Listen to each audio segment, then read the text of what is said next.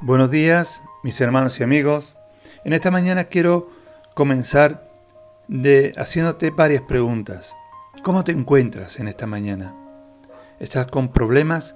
Quizás con alguna enfermedad, tratando con situaciones difíciles que se te escapan de las manos, tristes, desanimado. Quizás tú me puedes decir si tú supieras por lo que estoy pasando. Quiero compartir contigo en esta mañana el capítulo 4 de la epístola a los filipenses. Y dice, en palabras del apóstol Pablo, regocijaos en el Señor siempre. Otra vez digo, regocijaos. Vuestra gentileza sea conocida de todos los hombres. El Señor está cerca. Regocijaos en el Señor siempre, dice este texto. Este consejo del apóstol Pablo parece poco realista, ¿verdad?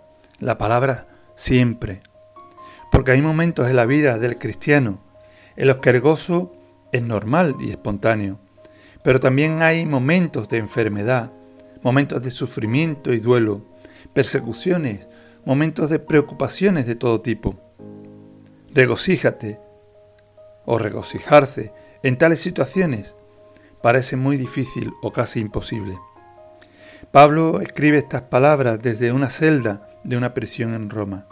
Él fue un hombre perseguido, privado de su trabajo para el Señor, separado de sus amigos. Incluso los creyentes de la ciudad de Filipos, a quien dirigió este mensaje, recordaban cuando el apóstol Pablo y su compañero Silas fueron encarcelados, heridos, maltratados injustamente. Pero ellos hacían algo diferente a lo que hacían otros presos. Ellos cantaban alabanzas a Dios. Qué maravillosa manifestación del verdadero gozo del cristiano, que no depende de las circunstancias de la vida, sino de su intimidad con el Señor. Pablo sabía cuál era la clave para el gozo en su vida. La clave estaba en la fuente. Y esa fuente era y es nuestro Señor Jesús. Hermanos, nuestras circunstancias pueden cambiar, o a veces puede enturbiar o oscurecer nuestras alegrías, pero el Señor nunca cambia.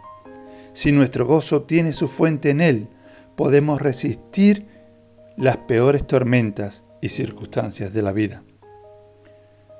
Hoy, a nosotros el Señor nos invita a poner nuestra mirada en Él, enfocarnos en Él, para que podamos experimentar ese gozo y no quedarnos mirando a las situaciones difíciles, sino poniendo nuestra mirada en Él.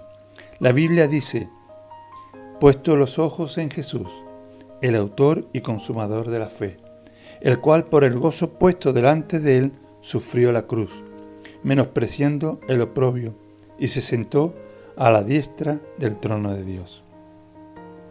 El gozo del Señor, hermano, no está sujeto a las circunstancias, al contrario, hace que las circunstancias se sujeten a Él.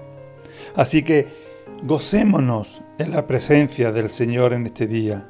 Gocémonos en su presencia en esta mañana, porque el gozo del Señor es nuestra fortaleza. Que el Señor te bendiga en este día.